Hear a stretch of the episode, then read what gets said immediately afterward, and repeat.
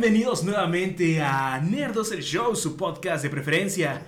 Hoy es día de estreno de episodio, el último de nuestro Octubre Macabrón. Yo soy Roberto Guzzi y conmigo sus nerdos favoritos. Ami Frías. Yo soy Mariana. Yo soy Pacho. ¿Qué, qué, qué tenemos que decir, chicos? O sea, estamos terminando Octubre Macabrón. ¿Hoy de qué vamos a hablar? Vamos a empezar con una canción que dice Los marcianos marcianos llegaron ya y llegaron bailando Cha, cha, cha. Ricacha. Es la segunda parte ya, ricachá, ricachá. Vamos a hablar de los aliens. Porque los marcianos son específicamente de, De Marte. Marte, exactamente. Porque los hombres son de Marte y las mujeres de Venus. Así es. Uy, Wow. Y Superman de Krypton. no, vete de mi podcast, corre. Chu. Muy bien, como ya es costumbre, eh, cada miércoles que se estrena este episodio, Ami y Mariana tomarán turnos para explicarnos, este, como en una exposición de escuela, qué es lo tú. que traen. Y ya veo que aquí hay bastantes hojas el día de hoy, cada vez hay más. Este, están haciendo su Eh, compendio. estaba muy profunda la investigación. este, Antes de comenzar, el comercial, donde pueden ver Nerdos el Show, porque Por también supuesto. tenemos Facebook Live. Eh, pueden ver el Facebook Live todos los sábados a las 7 de la noche a través de nuestra página de Facebook, Nerdos El Show. Pueden buscar ahí todos los lives pasados. Vamos en el número 66, que, oh sorpresa, quizás llegue a Spotify. Quizás, Exactamente. quizás llegue. Ya van 66, o sea, ya llevamos 6 desde que empezamos. Así es. Así Wow. es. sí. Ya, este es el episodio Este número es el 6. episodio 6 del, del podcast. Si es que nos oímos antes el de las caricaturas de nuestra infancia, hablamos una hora 20 minutos sobre cuáles son nuestras caricaturas favoritas que vimos cuando éramos niños. Muchas risas. Una hora de... Demasiadas. No, sí, Una hora 45 riendo. minutos riendo. Sí, hay que entender que esta parte, o sea, si quieren verla con el video, pues busquen el live para que entiendan muchas de las cosas que sucedían, las señas que hacíamos, las pueden ver ahí. Pero sin más preámbulo, vamos, a, Vamos. como- a comenzar con este, con este podcast. Así que a mí está este, muy llenita porque acabamos de cenar este, prolíficamente. Podría morir, chicos, en cualquier momento. Si empieza alguien a, escu- empieza a escuchar como bufa. Esa Mairani, ¿eh? Disculpen. ¿Qué iba a decir Los bufidos. Mariana, Muy chicos, sorpréndanos. Vamos a comenzar, lo tenemos estructurado. Ajá, Antes, tenemos estructura. Hay una estructura. Mariana, ¿de qué nos vas a hablar? Vamos a hablar eh, de lo que son códices, digamos que todo lo que es con cuestión alienígenas, extraterrestres, en el pasado. Yo- Alienígenas ancestrales. Ah, exactamente. Em, primero quiero empezar por decirles de lo que es ufología. A ¿Qué ver. es la ufología? Se supone que es el estudio del fenómeno ovni a partir del análisis de material relativo al mismo, fotografías, videos, presuntos testimonios sobre avistamientos, informes de radar, etcétera, todo lo que tenga este que nos sirva para hacer una hipótesis de procedencia, ¿sale? O sea, hay un término para esto, hay este comités, hay gente investigando esto de manera profesional, Ufólogos. ufólogos, ¿sale? Observadores de las estrellas, les dicen. Exactamente. Y tenemos un caso específico en México que es el grandiosísimo Jaime, Jaime Maussan, Maussan. señor, primer, primer ufólogo. Este, así como primer actor, primer ufólogo. Pero ahorita ya llegaremos a eso. No le voy a cortar la inspiración aquí a Mariana. Bueno, este, para entrar un poquito en todo esto de los extraterrestres, hay una teoría que se le conoce como los antiguos astronautas, involucra mayas también. Eh, ¿De qué va esto? ¿Mayas y Es- crónicas? No. Ok, perdón. Mayas. Con nuestros antepasados mayas. Maya la abeja. Bueno, ¿de qué va la hipótesis? Perdón, Mariana. no puedo. Es que estoy muy llena, no coordino. Ay, voy lento, espérenme. Sale. La hipótesis de los antiguos astronautas va de que es este un sin base científica solamente ni histórica. Eh, sostiene que los extraterrestres han visitado el planeta Tierra y son responsables del origen y desarrollo de las culturas humanas, tecnología y religiones. Ok. ¿Sale? Em, otra forma de cómo lo llaman es el creacionismo alienígena. ¿Sale? Este, habla de esto de que la mayoría de las deidades religiosas, eh, vamos a tocarlo ahí con, con cierta sensibilidad, eh, en realidad son, son extraterrestres, son de procedencia extraterrestre, ¿sale? Eh, nos, nos dice de esto. Em, lo siento, lo siento, acabamos de cenar esto. El reflujo hasta el cuello. Exactamente. Los las 29 cerca años de las se 10 de la noche, la verdad. eh, estamos grabando antes, estamos grabando en sábado, que después de nuestro Facebook Live. Entonces, pues estamos un poco agotados.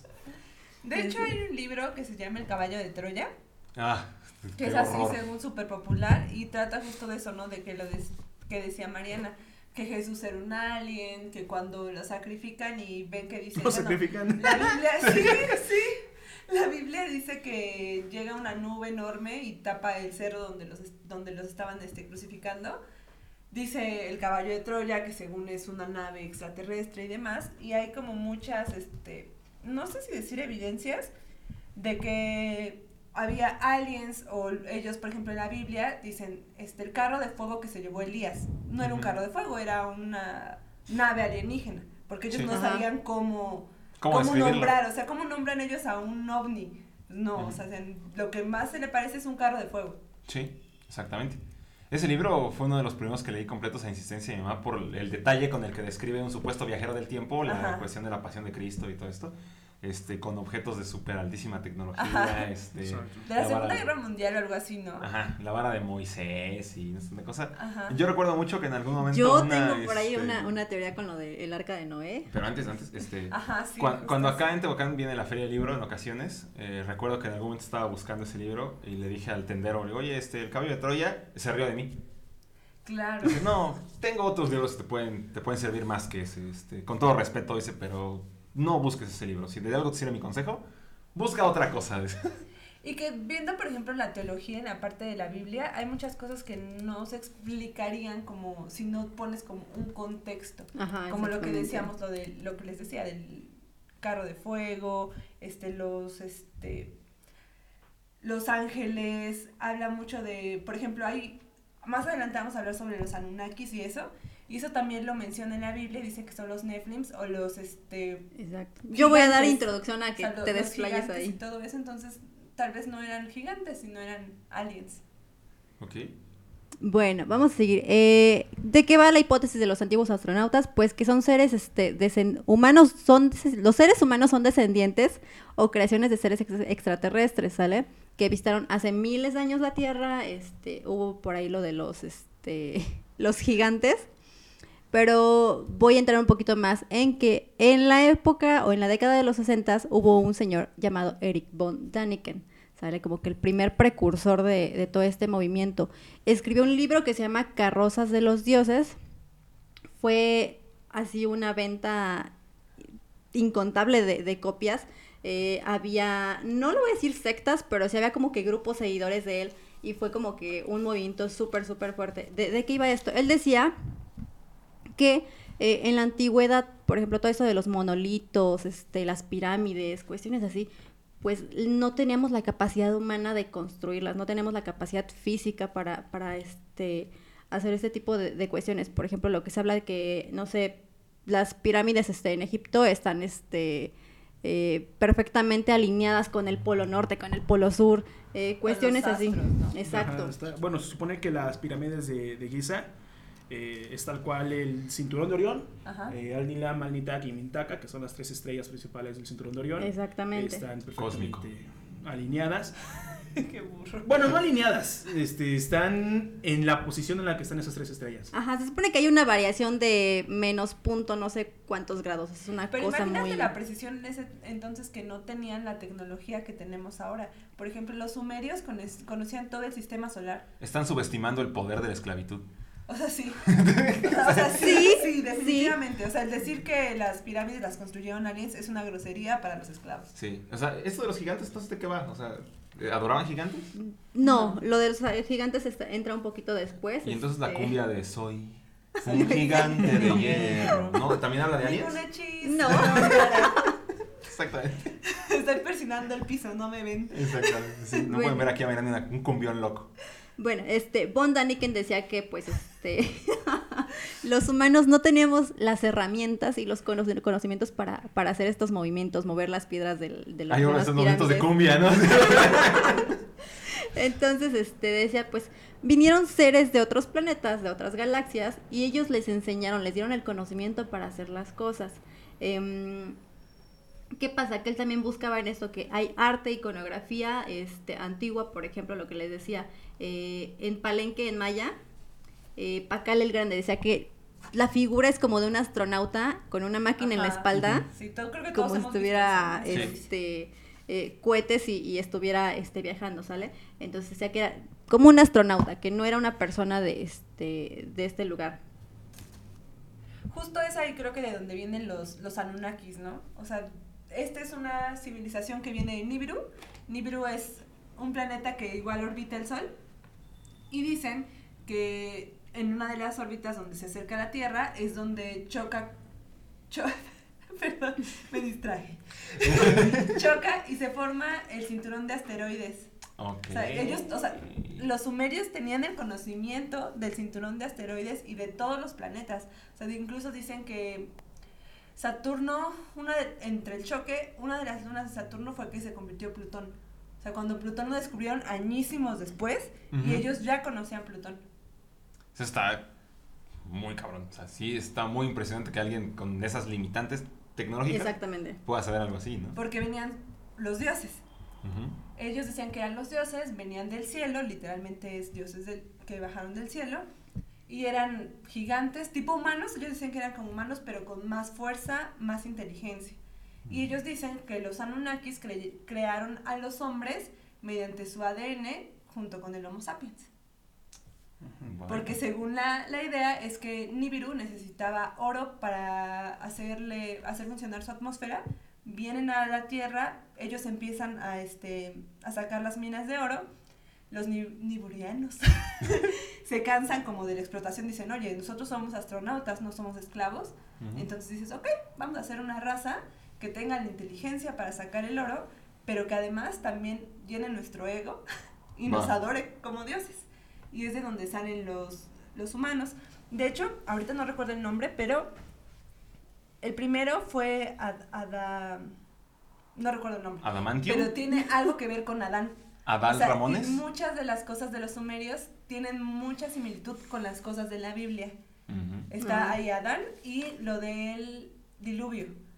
O sea, ellos dicen que se les salió de control por completo la manera en que los humanos estaban reproduciendo, trabajando y demás. Dijeron, ¿saben qué? Vamos a lanzar un diluvio, se van a morir los que se tengan que morir y se van a quedar solo unos cuantos. Pero es un sacrificio que estoy Sí, dispuesto exacto. a aceptar, O como sea, el Lord Farquaad. Eran las- la misma historia de la Biblia, pero con los dioses sumerios. O sea, que tal cual se supone que esto sí pasó. O sea, haya pasado Ok. como haya pasado, pasó porque las dos, las dos historias lo tienen. Ujú. Ahí quiero yo este, entrar en esto del- de, lo de la teoría de, de von Daniken, que es- toca lo que es la, la parte de las religiones, tradiciones orales. Eh, por ejemplo, encontré un poema, bueno, no es poema, es este, una lectura del Ramayana, donde eh, Son un ramo. Ramayana. Ya Ramayana cenaste, manera. Gusi. No, es una canción de porque sigues pensando en comida. Sí, qué horror. Eh, de la mitología hinduista dice que los dioses y sus avatares viajaban de un lugar a otro en, vina- en vimanas, que eran vehículos voladores o Bimanas, ¿no? eh, carros voladores. De que va- se los voy a leer para que más o menos entren en contexto. ¿Acaso no es la mía maravillosa carroza? Se llama Pushpak, hecha por manos divinas. Esta carroza mantenida con el mayor cuidado te llevará flotando por los campos de aire y te llevará sin, ca- sin cansarte hasta la hermosa ciudad real de Ayodhya. Eh, rápido por el aire, como lo elogió Rama, el maravilloso carro de la tierra surgió y cubierto con cisnes y alas de plata perforó las nubes con su carga de reyes. Como los eh, ángeles de la Biblia, chavos. Alguna cosa así. justo así. Sí. Y luego, el que dice este Ami eh, es el libro de Génesis y el libro de Enoch. ¿Qué dice el libro de Génesis? Cuando los seres humanos comenzaron a multiplicarse sobre la tierra y tuvieron hijas, los hijos de Dios vinieron que vieron que las hijas de los seres humanos eran hermosas, entonces tomaron como mujeres a todas las que desearon. Ahí es donde entra lo que es la interpretación de que son los Nefil. ¿Qué es Nefilim? Nefilim. Yo lo encontré como Nefilim. Netflix. Em, Netflix. que dice, al unirse los hijos de dioses con las hijas de los seres humanos y tener hijos con ellas, nacieron gigantes, gigantes. que fueron los famosos héroes de antaño. A partir de entonces hubo gigantes en la tierra. Eh, en el libro de Enoch, en la parte de Génesis... Es un libro apócrifo. ok. Biblia. Sí, ¿Cuál? ¿El El Enoch? libro de Enoch. ¿El Pentateuco es apócrifo? No, de hecho, en Enoch. No, no, no, ya no más que no polémica. En Enoch viene justo una tipo de abducción. O sea, él cuenta cómo se lo llevan a, a otro planeta y creo que al infierno. O sea, por eso es que no lo aceptaron en el Vaticano, que es quien este regulaba todo eso, lo, lo volvieron un libro La apócrifo. prensa. Me, me urge que Nerdo se diversifique para que pueda hablar libremente.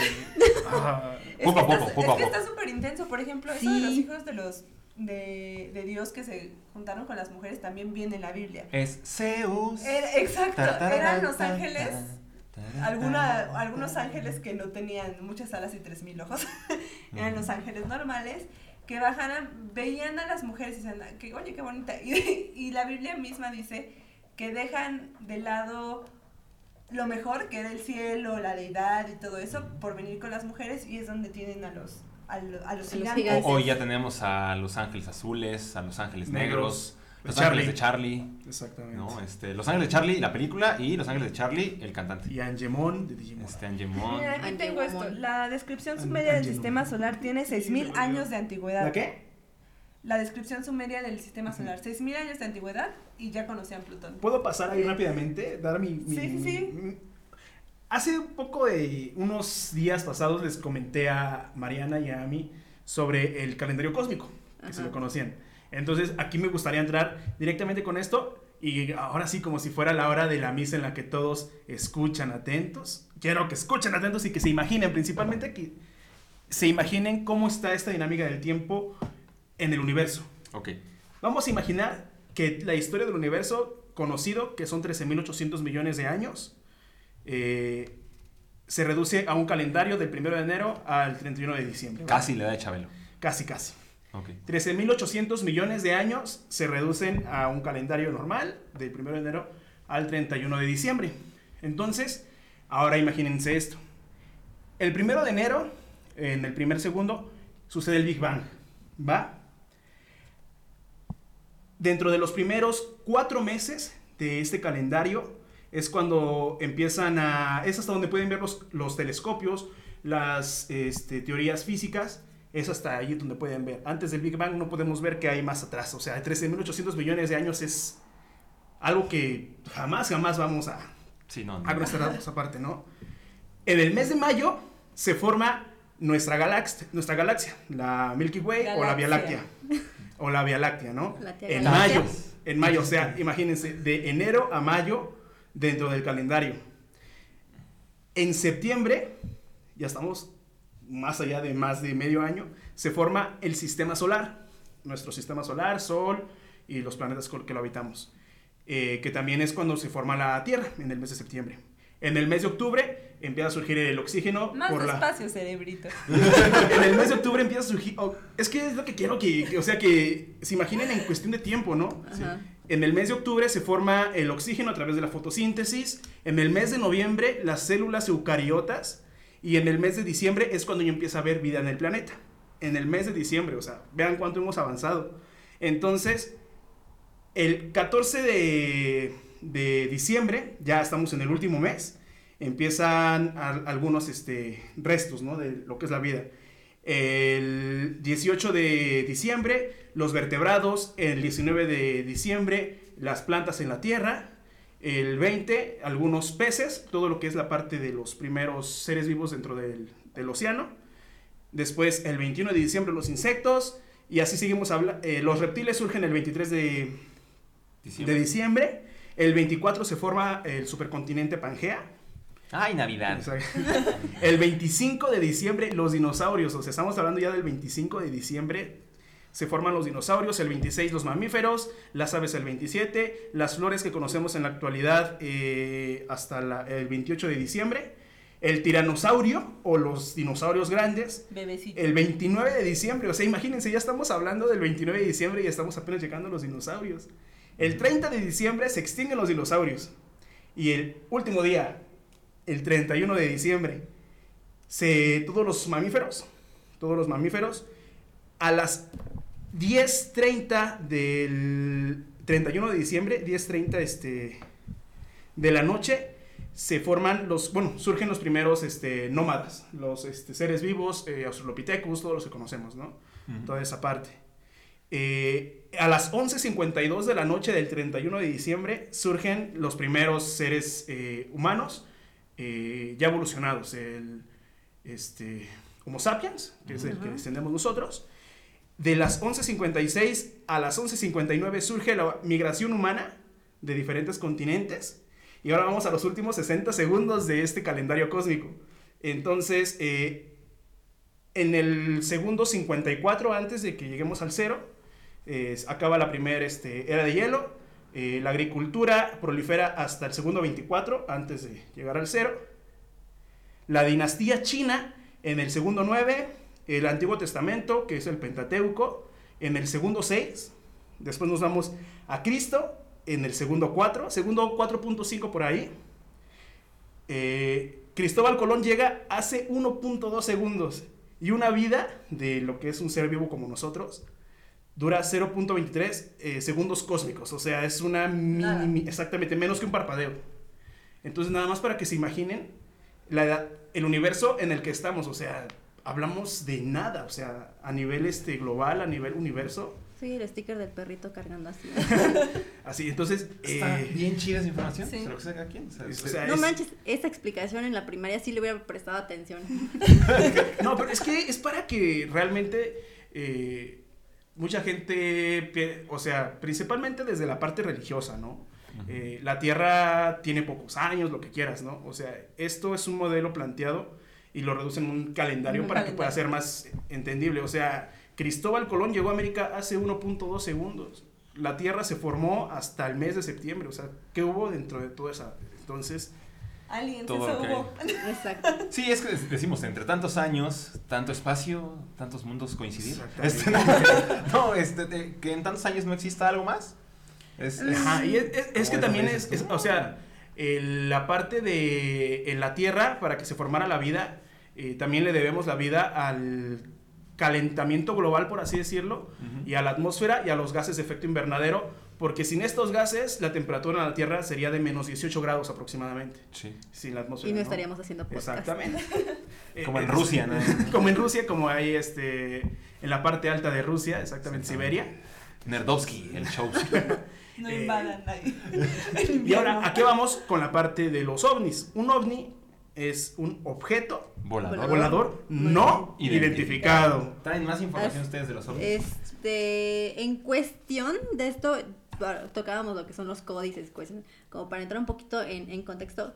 Hay gente que se dedica a investigar esto, que le busca todo. Yo no soy muy fiel creyente de, de esta parte de que, ay, sí, vinieron extraterrestres y nos enseñaron tecnología. Yo sí. Yo no. A mí me encanta. Tengo mis dudas. O sea, sí, este, estaba viendo un documental donde decían, ok, este, lo pudimos hacer nosotros, los cálculos, todo eso.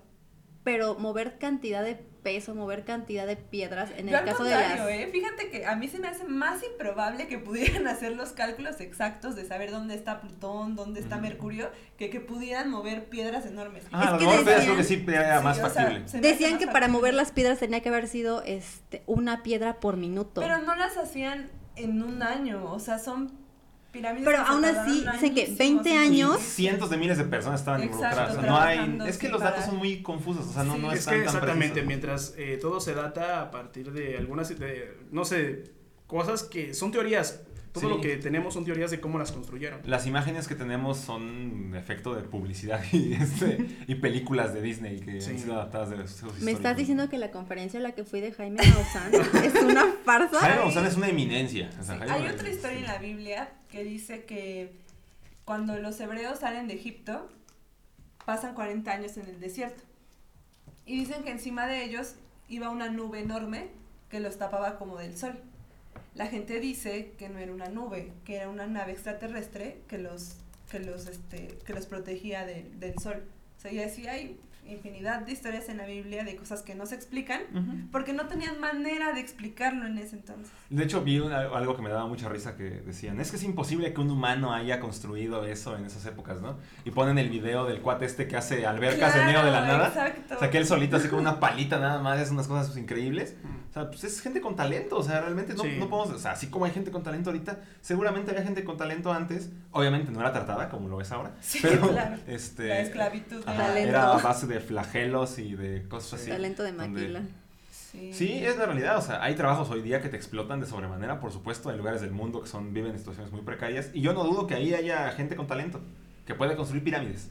O sea, tal cual. Lo que sí sorprendente es el conocimiento de la astronomía. Sí, o sea, eso se me hace mucho más importante. Pero es que no había Facebook, o sea, había- No había Facebook. Aparte, es No algo que. distraer. No había que. Facebook, no había edificios gigantes, el, el cielo estaba claro. yo te lo voy a los poner así tal cual. Los planetas, tal cual, sí podemos identificar, aunque no tengas cuestiones numéricas, lo puedes identificar porque su movimiento es diferente al de las estrellas. Exacto. Es O sea, justo lo que, lo que decía, no es, de había observa- luz. es de observación. No, no había luz, No había luz. por eso el cielo era completamente, exacto, o sea, no había luz y el cielo no había era contaminación así. Estoy seguro que alguien Exactamente. en algún momento vio el cielo Sí. y dijo, ¿qué es esto que estoy viendo? Ajá, mientras te interese eso, es el Ajá. Ver, ah, mira, ese lucero, que por ejemplo es Marte, eh, ¿cómo sé que puede ser algo diferente a lo que vemos? Porque se mueve de manera diferente. La capacidad de asombro era muy distinta Claro. también. O sea, dices, oye, Sí. como decías, ¿no? Yo vi esta luz aquí, a esta, más o menos a este tiempo del, del día, porque no podían medir las Sí. horas tampoco.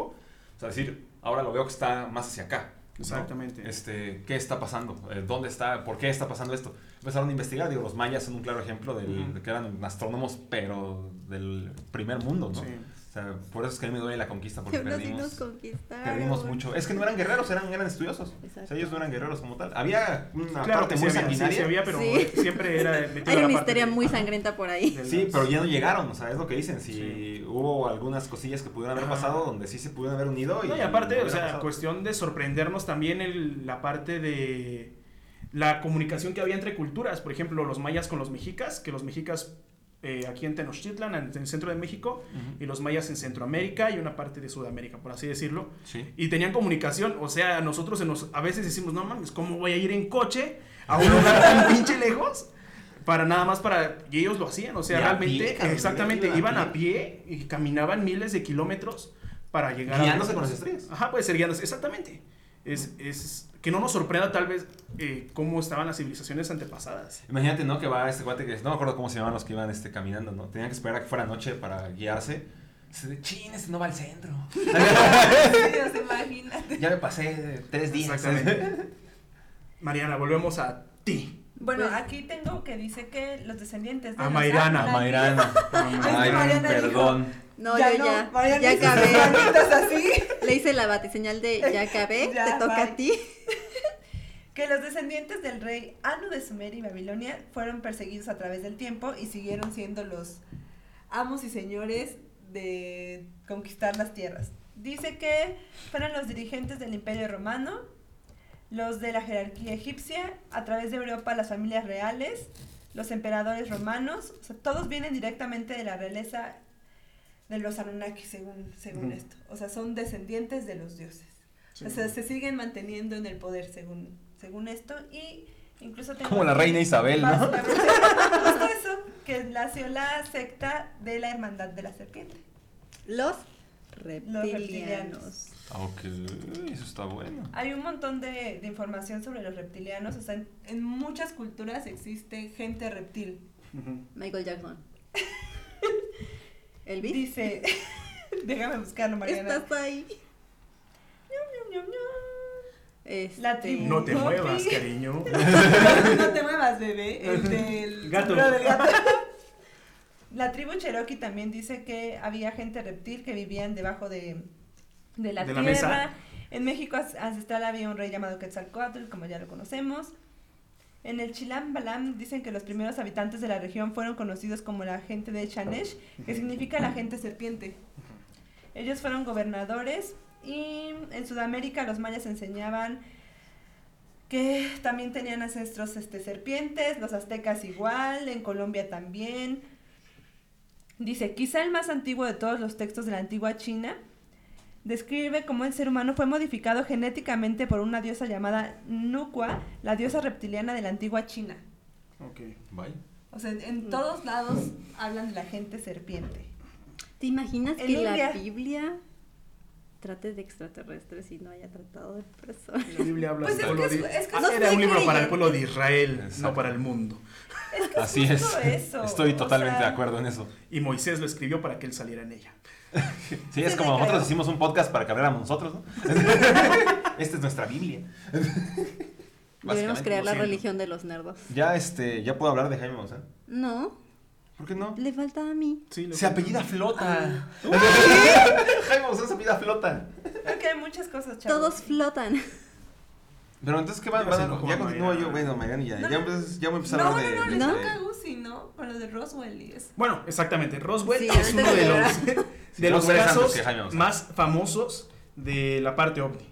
Este suceso sucedió en Nuevo México en el, do- el 2 de julio de 1947, pero fue reportado tres días después, hasta el 5 de julio, por un granjero. O sea, no es, de que- no es que hayan visto o haya habido un pueblo que haya visto, ah, pasó esto, no. O sea, los restos, se supone, de el ovni eh, fueron reportados hasta el 5 de julio y salieron en periódicos hasta el día 8 de julio, ahí de, en la zona de, de Nuevo México.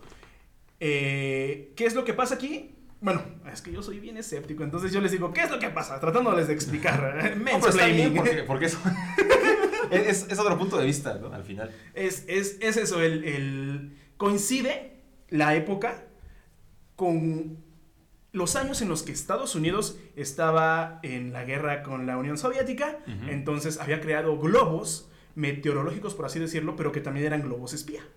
Entonces, al final, el reporte oficial señala que lo que encontró ese granjero en Roswell, Nuevo México, son restos de este tipo de globos, o globos meteorológicos, por así decirlo. Pero los ufólogos, aquí nuestros pseudo, ¿cómo era? De las pse- Pseudocientíficos. Eh, no lo inventamos nosotros, sí es una pseudociencia, la ufología, sí.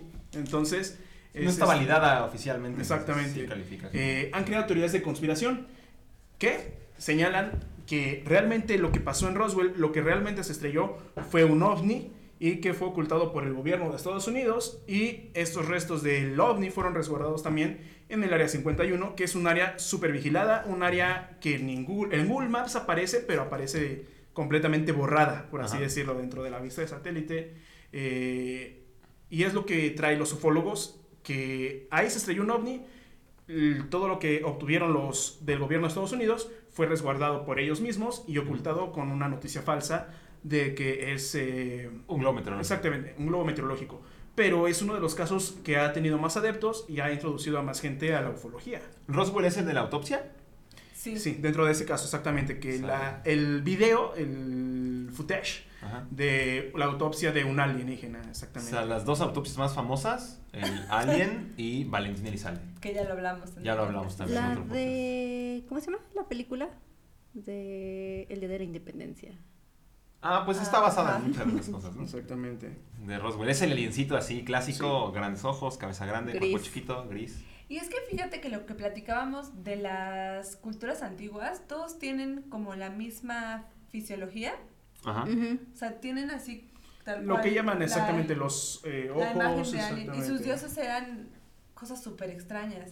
O sea, y dicen, si era una figura humana o si el dios era una persona y ellos decían que era una persona, ¿por qué ponerle una cabeza de águila? O sea, ¿por qué Sí. ponerle una cabeza de perro? O sea, toda esa parte es de donde se agarran las personas que creen en esta en eso todo tipo Los de, ufólogos. de, de No, no conspiraciones solamente no solo ufólogos, sino personas que tienen que esa tienen- ¿cómo se dice? ¿Creencia? creencia Yo, ajá, es la necesidad de creer en algo, ¿no? O sea, entonces, sí, dicen, o sea, para empezar los dibujan como enormes, ¿no? Todos, esa es la, la Ajá, característica de todos, son enormes, ajá. con cabezas que no son humanas. Ujú. Y una cosa que decía, por ejemplo, de los Anunnakis, es que a todos sus dioses, los sumerios, les ponían un brazalete en la mano. Ujú. Y no sabían qué era el brazalete, pero el brazalete parece un reloj. O sea, si tú lo buscas, se ve así el brazalete de los, de los dioses sumerios, y es un reloj. Dice, entonces ellos conocían el tiempo, ellos ya sabían toda esta parte. Sí, que mucho es, es la interpretación de las imágenes, ¿no? O sea, yo te Claro. lo puedo decir, a lo mejor la, la cuestión de, es decir, que sean más grandes es porque son seres superiores, ¿no? Claro. Porque tiene que notarse la superioridad de que no es un ser común, ¿no? El hecho de que sea algún animal es la representación de, este, de algún valor, de alguna cualidad, de Y estaban alguna... súper locos, ¿no? O sea, la verdad es que los dioses egipcios se ven muy padres. Sí, obelisco, Sí. el atormentador. Este, sí, el, el dragón al lado de Ra. Este, Slifer. Sí. Sí, rojo, azul y amarillo. Estoy segura que no va por ahí. Son los de Yu-Gi-Oh! Ya sé. Articuno, Ah, Zapdos y Moltres. Y Moltres, este, sí. Sí, o sea, la verdad que- discúlpenos, por favor. Eso es nerdos, tenemos que hacer algo de así. Eh, volviendo a lo del video, el video fue presentado hasta 1995, el de la autopsia. O sea, eh, y fue por parte de una persona que había dicho que había encontrado el video, el footage, de 40 minutos de una autopsia, pero fue para venderlo a los medios. O sea, es así como de... o sea, Casual, exactamente, como bien casual. Exacto. Es, y es a lo que yo iba hace rato.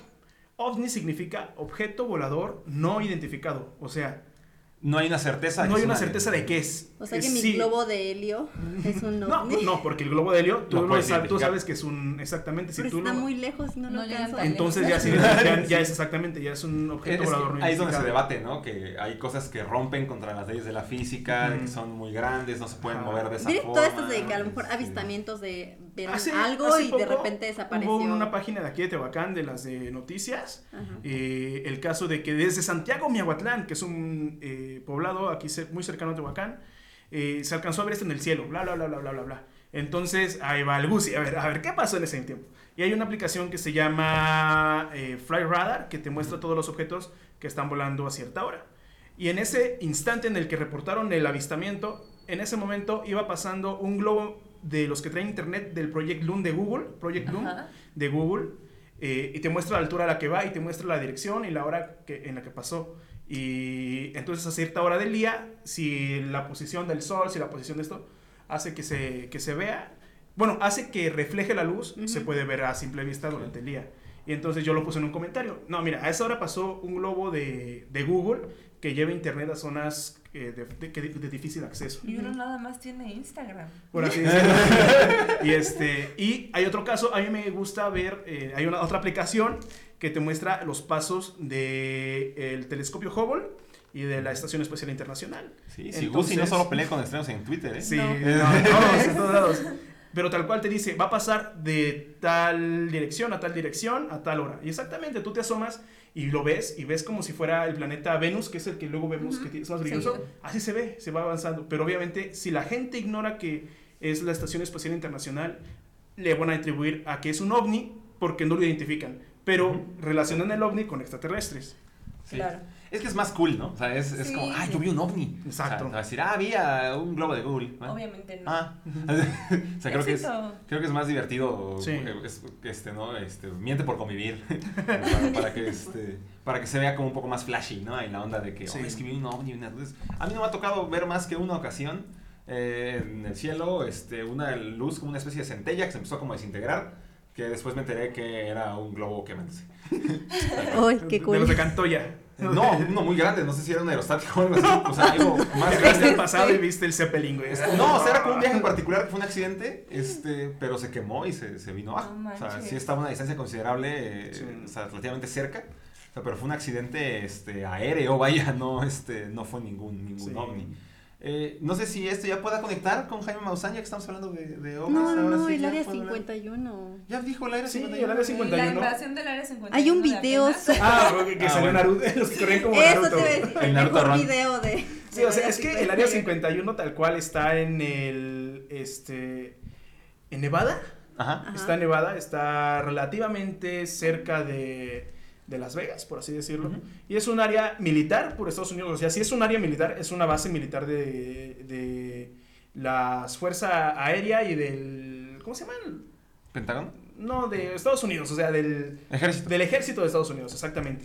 Pero tal cual, jamás han develado qué es lo que investigan ahí. O sea, los informes siempre van a decir, eh, investigamos nada más esto y esto y esto y esto y esto y esto. Pero obviamente las personas lo que quieren oír es que ahí tienen restos de ovnis, de Sí. naves alienígenas, por así Es que decirlo. empezó este rumor donde que todo lo oculto estaba ahí, ¿no? Sí. el arca de la alianza, este, todo, todo. exactamente. Incluyendo ya cosas no tan así como decían, no, este, en Era 51 está el Snyder Cut, por ejemplo. ¿no? Este, en Era 51 está, este, por ejemplo, Old Spice, está New Spice, ¿no? Este, empezaron a hacer así memes de ese tipo. O yo saliendo del Área 51 con la tecnología Alien, ¿no? Y es tipo así con una armadura. O, o yo en mi jetpack después de salir del rey del Área 51. Sí. O sea, todo eso o sea, se volvió una, una cuestión. Y que sí llegó mucha gente. O sea, sí llegó mucha gente a hacer el, el raid del, del Área 51 supuestamente. Nadie entró. Pero el momento épico quedó que el reportero que está ahí pasa un tipo corriendo como Naruto detrás Sí. de él. ¿no? Ese Ese- sería yo. O sea, lo del arca de la alianza, por ejemplo, dicen que el poder que tiene el arca de la alianza es tan grande que si lo tocas directamente te mueres. Como en Indiana Jones. Ajá. O sea, es tal cual así, por eso tiene, la Biblia dice que tiene como unos este, Para, palos para, para cargarlo, porque si tú lo tocas directamente, el poder es tan grande que te mueres. Ujú. El arca de la alianza tiene las tablas de Moisés, ¿no? De los mandamientos. Sí, Sí, tiene creo que cuatro ángeles alrededor, no estoy tan segura. gárgolas. Perdón. Cuatro gárgolas. Este, ajá, bueno, Área 51 también eh, ha envuelto tanto misterio que restaurantes cercanos igual muestran fotografías Ajá. de ovnis sobrevolando el área Eso pasa en 51. Tampico. O sea, en Tampico dicen que hay una base alienígena Ajá. y que por eso los huracanes no llegan a las costas de Tampico. O sea, ellos dicen que no llegan, o Por sea, que, que aunque estén así ya a punto de entrar, se deshacen. O sea, y sí, o sea, no, no hay este, no hay huracanes ahí. Mm, Hay vamos narcotráfico y mucha delincuencia, Sí. pero el huracán no te Y hace nada. hay, hay un chorro de este restaurantes, bares que dedicados a ovnis. eso exactamente.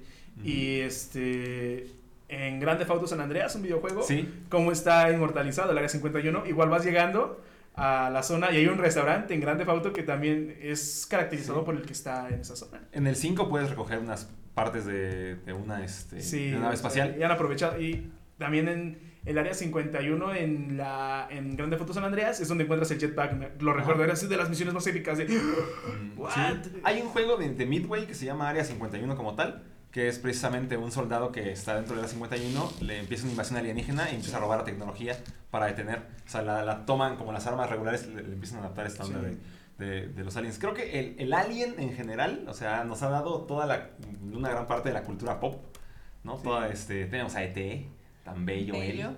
Eso no Este, es bello. Ay, sí. Sí, ET sí es bueno. Es, o sea, no sé, Ay, me causa no, cierto. No quiero hablar contigo. Sí, Aparte te- sale de un barrio por ciento hermosa. Sí, pero esa escena donde sale, creo que abren el closet y se estira su cuello. Cuando está borracho es lo Sí, máximo. ET, teléfono, casa. Sí. Aparte, ven que apenas igual sacaron los este, videos clasificados del Pentágono de los Ajá. ovnis. Entonces fue así como el, el revuelo porque no, o sea, de, ay, lo están admitiendo, existen. Sí, Tom DeLonge, ¿no? Es uno de Ajá, los, es de los, eh, principales este, eh, defensores. Del- de Blink 182. Ajá. Exactamente. Él menciona que fue abducido.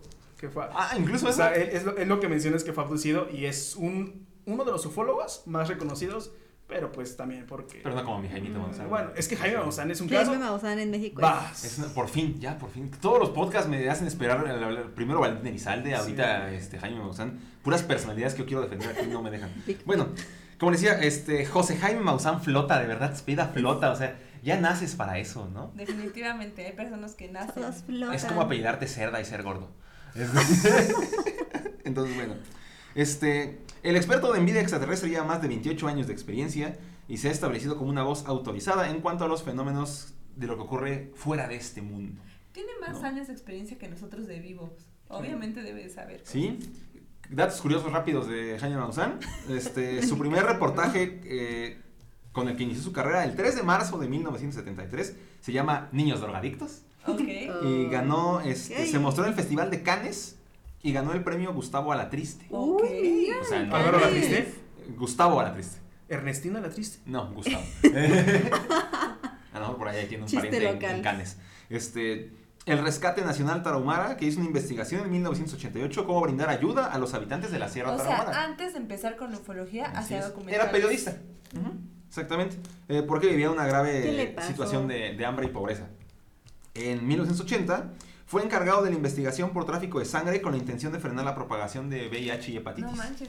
Oye, Este, es un gran luchador por el medio ambiente, es una Sí, de hecho medioambientalista tiene principal. un, un programa que pasa, creo que en ADN, Tercer milenio. Ajá. tercer milenio, Ajá. pero justamente los domingos trata sobre aliens y creo que el Sí, resto de la de semana cosas de. sí, trata sí, sí. sobre el medio ambiente. Así es. Tiene un este Un hijo. presentó un reportaje que hizo el presidente José López Portillo donde declarara para que declarara como área natural la zona protegida de los oyameles de la mariposa monarca. Este, en sus primeros años hizo reportajes eh, que salieron a aire en el programa 24 horas y domingo a domingo en el noticiero 60 minutos. Este, el Pacto Montreal en 86 realizó sus primeras investigaciones en México sobre calentamiento global.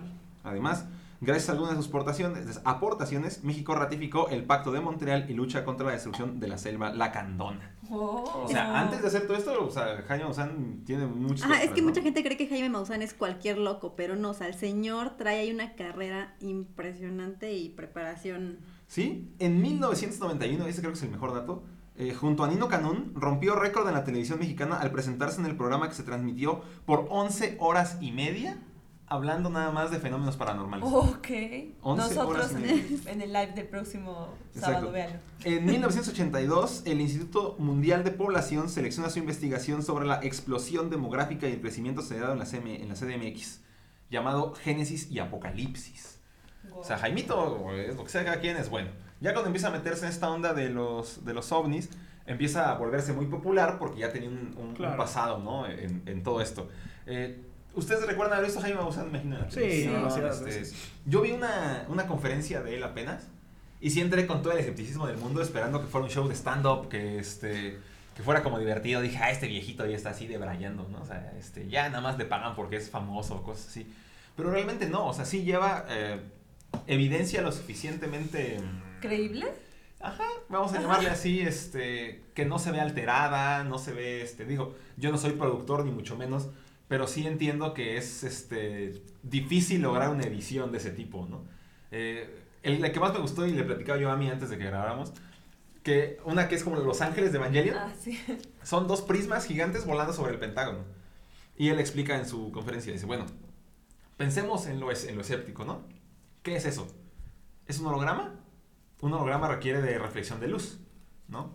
Y tengo cuatro videos de puntos distintos de la ciudad que se ve igual, ¿no? Eh, A la misma hora, en el mismo lapso de tiempo, entonces es difícil que haya sido un holograma por la proyección de luz. La otra, ¿qué está volando encima del Pentágono si es un área restringida? Cualquier cosa que pase por encima, la derriban. O sea, ahí es, es un hecho. O sea, nada se puede acercar al Pentágono sin, este, sin que tenga una alerta o que se movilicen los militares o cualquier cosa así, ¿no? La otra, lo hizo el Pentágono. ¿Para qué? ¿Para qué? ¿Para qué va a ser un holograma? ¿Para qué va a montar eso? ¿Para qué se va a exhibir de esa forma? ¿No? No tiene ninguna necesidad de hacerlo. Entonces ahí es donde dice, bueno, yo no les estoy viniendo aquí a asegurar que esto sea eh, un alienígena, que es un alien. Yo me estoy preguntando qué es eso. Y quiero saber qué es eso como quiero saber qué son todas las cosas que, que yo he visto, ¿no? En, en tantos lugares. Este, hay otro, otro fotógrafo que ya, porque siempre nos quejamos de eso, ¿no? Que los videos de aliens están todos movidos y así. Siempre, ¿no? Hay un canijo que se dedica a observar el cielo con un telefoto y sa- le saca fotografías de alta calidad a los, a los ovnis. Y ya puedes ver este, objetos voladores no identificados con formas así extrañas, ¿no? Hay una que parece un botón y dice, díganme ustedes cómo voy a photoshopear un botón en un video para poderle hacerle un acercamiento Sí. de un lente de, no sé, 2000 milímetros, no sé cuántos. Toma eso, Gusi. No, No. sí, o sea, ni Star Wars tiene sus efectos. Toma eso, Mariana. No, es lo que dice, o sea, es, es un video que yo tuve la oportunidad de ver el archivo original, que no esté modificado, o sea, o sea, yo tengo que hacer pruebas para asegurarme que no me están chamaqueando. Porque recuerda el, este, el video que salió, no me acuerdo en qué show nocturno, donde va un niño como a recoger una pelota y de un poste sale un brazo y lo toca un alien. Que ya Ay, después salió que eran los niños vestidos Sí. y no sé qué tanta cosa. O sea, pero eh, ahí es donde, donde empieza esa parte que dice, o sea, yo ya no me puedo dar el lujo por la reputación que tengo, por los años que tengo, para hacer todo esto, ¿no? Te explica eso de los aliens, este, bueno, de los ovnis, perdón. Te este, explica algunos videos, te muestra este, evidencia que, que él ha obtenido de, de gente que va en carretera, este, unas bolas luminosas que van haciendo un camino, o sea, un- una persona ve que una bola de luz va persiguiendo su vaca. Ujú. O sea, son cosas así bien random, ¿no? La, tengo- centella que apareció en la ventana de Amairani. Ajá, exactamente. Yo tengo el este el recuerdo de justamente tercer milenio de Ay, pues, cómo unos 15 años. eh, te enseñaba cómo hacen los grabados en los campos de trigo. Ajá, esa es la última parte. Unas, Unas bolas unas bolas que arriba, tal ajá. cual giran, sueltan como, no sé qué decir, un aire, una luz, y se forma la, la, la figura. O sea, dices, no tenemos esos artefactos Sí, aquí. dice, mucha gente ha logrado, dice, ha tratado de desmentir y ha dicho, Claro. no, o sea, sí se puede, que no sé qué. Pero puede es que no son si los- quemados, es nada más. No, los doblan. Los Exactamente, doblan, o sea, no son además- quemados, es. Los que hacen según los humanos, uno son asimétricos, Ajá. dos hacen que los granos sean inútiles porque los cortan Sí. y este, ay, Peleando como niños. y los que según hacen los aliens los doblan Sí, y el grano puede ser utilizado. exactamente. A lo mejor de ahí son los transgénicos. no, porque, o sea, es que lo que dicen, ¿cómo vas a doblar un, este, cómo, no sé, cómo le llaman, una planta de trigo? O sea, que la dobles como una Sí. articulación y quede perfectamente pegada al piso e intacto. Y son totalmente simétricos. Ajá. Sí. O sea, dice, es imposible trazar esa, esa- esos círculos. Dice, no totalmente imposible, o sea, sí puedes hacerlo, pero no lo puedes hacer de la noche a la la De la mañana. noche a la mañana. Sí. O sea, eso es imposible. Habla de formas de comunicación, pone algunas grabaciones que parecen como sirenas, bueno, como Sí. sonidos así, que también dice, o sea, pues esto no tiene explicación, sucede en diferentes lugares del mundo.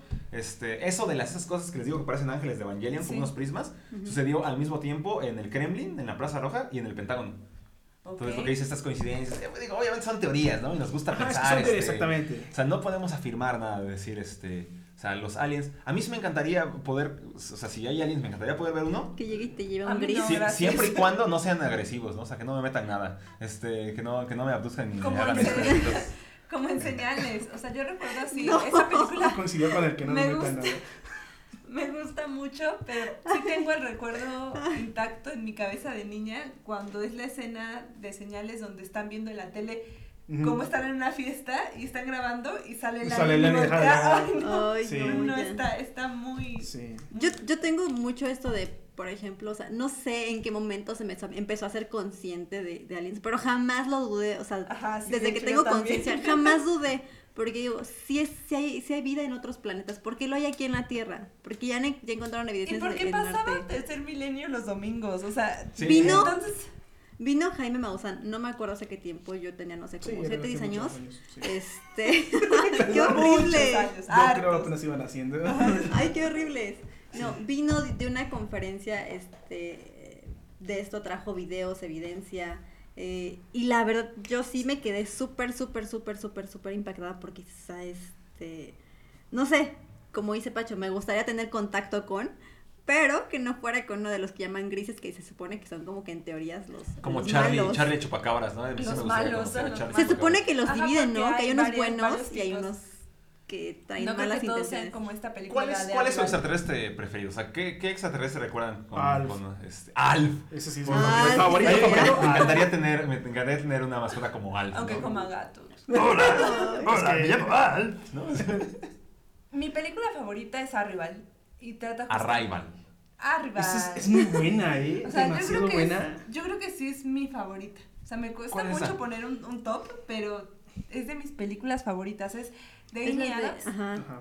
y trata sobre que llegan unos, al- una nave alienígena y tratan con todos los países como Ellos de hacer contacto con ellos. No, Y es grafólogos, ¿cómo se llaman los que- lingüista, Ella es lingüista. es una lingüista, lingüista. Ahorita- buenísima. Ahorita que mencionas esto, creo que es importante también traer al, al- al podcast el tema de Guerra de los Mundos, de. Orson Welles. Sí. ¿no? Orson Welles tenía un programa de radio donde hablaba y escribió una historia y quería contar acerca de, que los aliens iban a invadir la Tierra. O sea, tal cual lo tomó como si él estuviera en el momento Ajá. apreciando cómo estaba. Exactamente. Es- La historia, no, no recuerdo exactamente, se fue la luz, algo pasó, se perdió la señal, que no podían ver la tele y toda la gente enseñó sus radios, pero no, no este alcanzó a, a escuchar la transmisión completa donde él explicaba al inicio del show que esto era una historia. No, es en serio. Sí. Sí. Y empezó a decir, no, nos están invadiendo los aliens, estaba así súper... Y la gente empezó a salir Sí, con, con palas y, y todo, porque la gente Se de una, verdad... eufo- una euforia, o sea, tremenda Ajá, de nos están masiva. invadiendo. Sí, y la gente salió a ver y empezaron a quemar cosas. Hay un hubo- episodio de Los Simpsons. Sí, Sí. exactamente. No Este, supe de eso. sí. Voy a Ese buscarlo. es el caso más famoso, yo creo, el de la Guerra de los Mundos, que después hicieron una adaptación de la película con Tom Cruise. Este, pero a- a- es lo que decíamos, o sea, era tanta esta cuestión, porque estaba recién, bueno, relativamente O sea, la de película vino de ese... Sí. de ese relato. Sí, o sea, esto es. Ese relato de Orson Welles de la Guerra de los Mundos viene de una lección de un libro de primaria, Ah, sí. de algún Sí, año, sí, no sí. recuerdo. Este, ¿sabes? Yo lo vi hasta la universidad. Eh, Sí, pero es, es sonadísimo. Está la grabación original de Orson Welles Sí. este, ahí. Y, y sí, el cuate le echa unas ganas de decir, corran por sus vidas porque los aliens Sí. están aquí. Y pues imagínate prender tu radio en esa época que no sabías nada. Es, mames, es el noticiero, güey. Vámonos, ¿no? O sea, nos van a matar. O sea, la, la- la psicosis general y que la gente salía, tocaba las puertas, vete de tu casa, güey, se- van a, vienen los aliens, sálvese. quien Pasamos por pueda". algo así en Tehuacán hace un No. par de Ah, años. ahí vienen, ahí viene. Sí, Ahí sí, viene. sí. Pero esos no eran aliens, ¿no? No, era. Este, bueno, ¿tu alien favorito?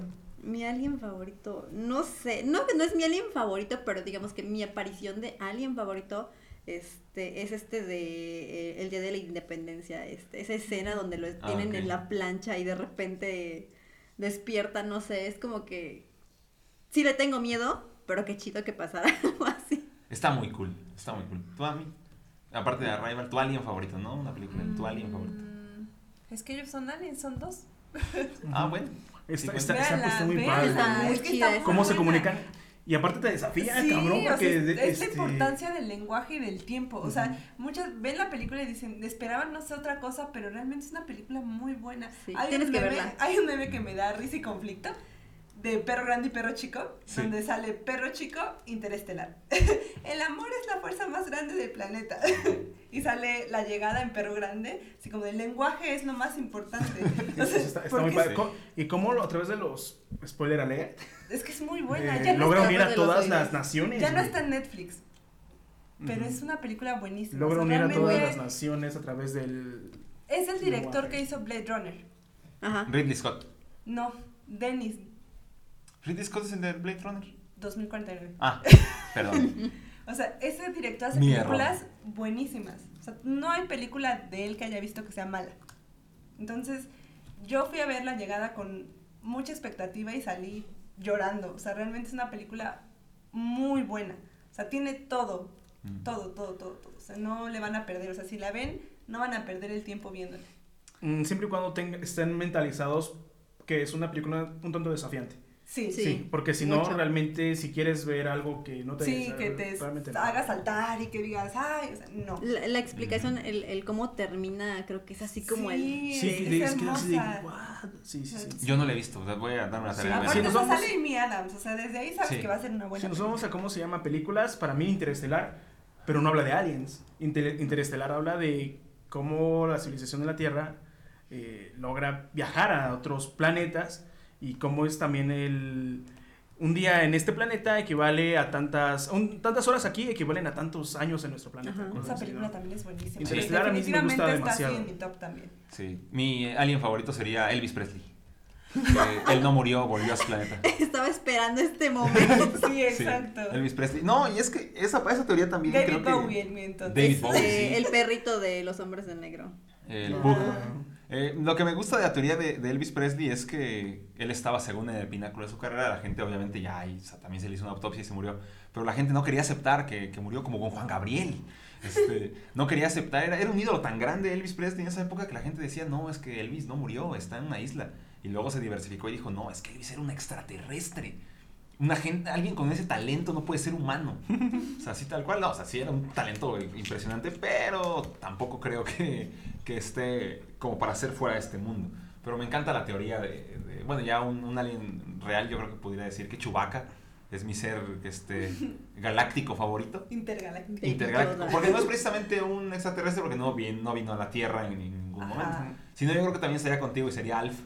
Alf y Alf ET. es buenísimo, güey. Porque Alf es, Buenísimo. es- es una joya. es- Se me hace es una muy- sitcom, por Sí. así llamarla, súper irreverente.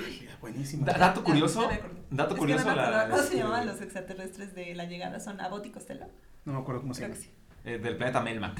Melmac. Es- el, ¿Cómo se llama? Alf, eh, como tal, este, la voz en latino es la misma voz que Picoro, eh, Ah. de Namek, y la misma voz de Woody, eh, de Toy Story.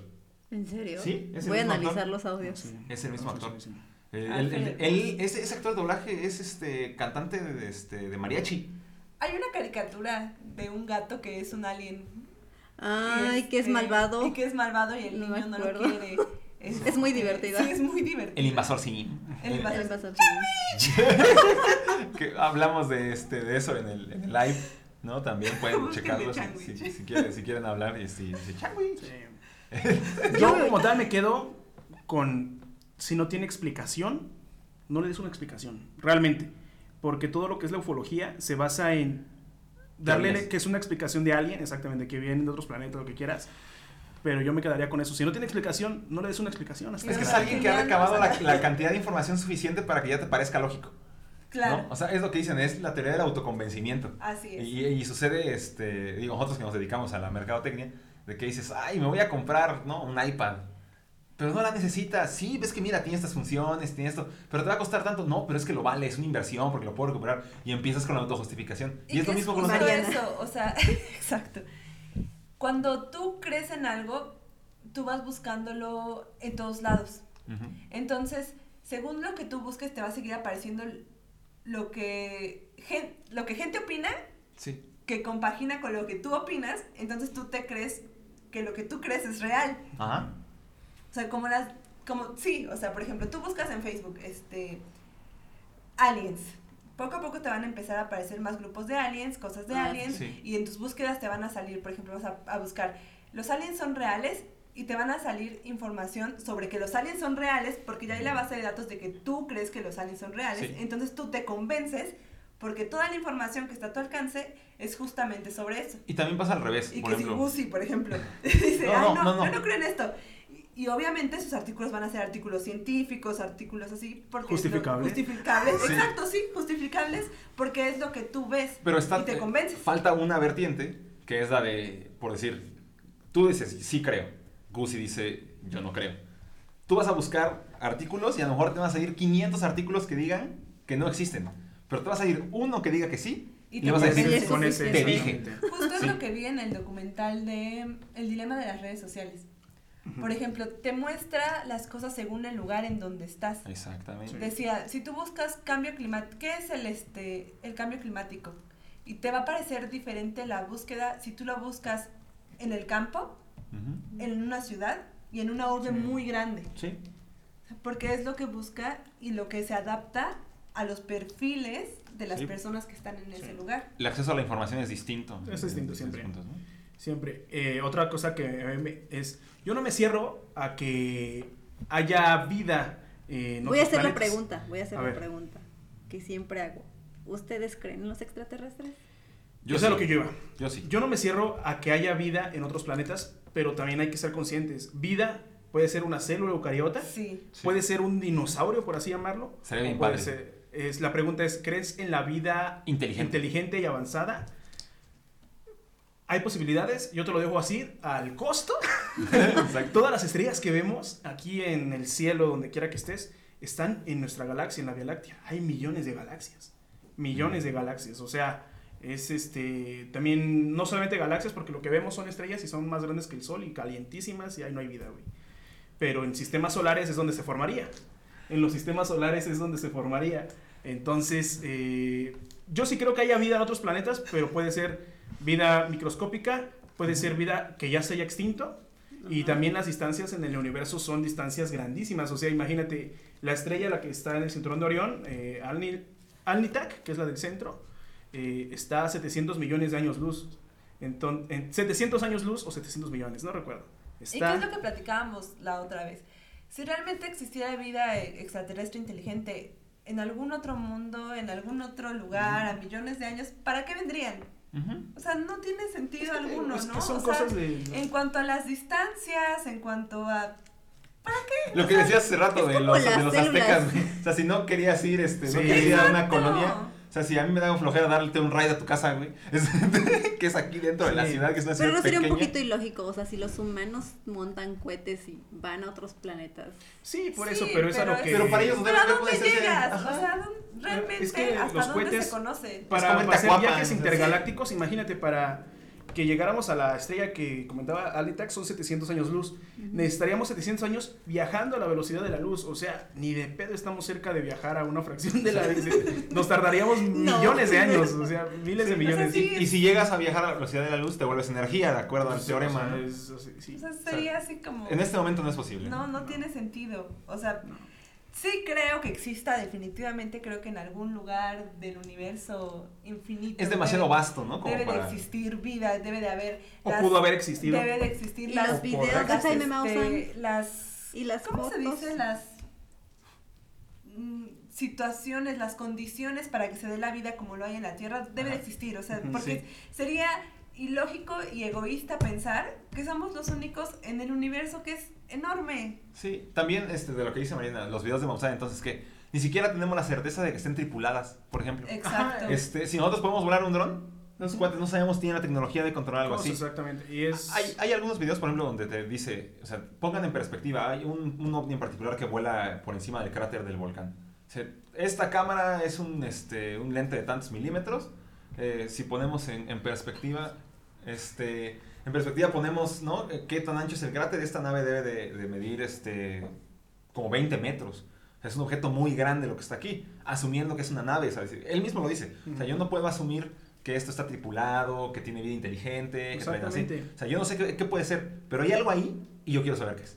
¿No? Y es este. Eso, eso está súper padre. El- y yo me quedo con eso, eh, con una frase que dijo la, la, este, la esposa de Carl Sagan, que es el que propuso el calendario cósmico.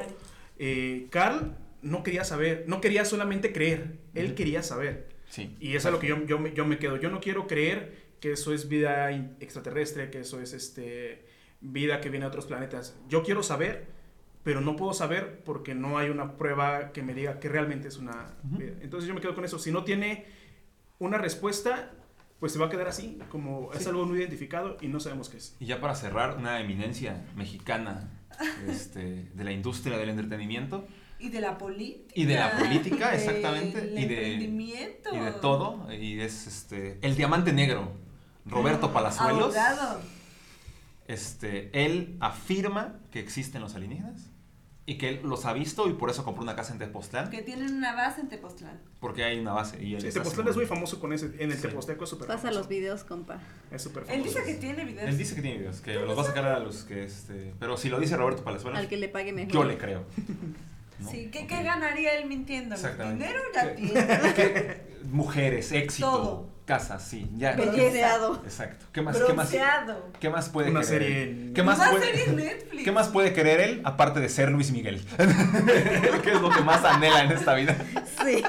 Bueno, este, creo que con esto, Con esto este, terminamos. terminamos. Muchas gracias por estar en este sexto episodio. De este, Perdónanos de- por estar llenitos. Sí, esas interrupciones de, de, de eruptos, por agitarnos al hablar. Este, como cada episodio, hacer el recordatorio, este, estamos cada miércoles en Spotify, Anchor, Google Podcast y sus aplicaciones de podcast favoritas. Estamos también en YouTube, eh, Facebook Live, eh, 7 de la noche, todos los sábados, en vivo. Eh, y tenemos unas cápsulas, se las dejo a ustedes, porque yo siempre me equivoco. Que son todos los martes y viernes de 10 a 12 en Estéreo Luz 99.9, Ponte en Onda.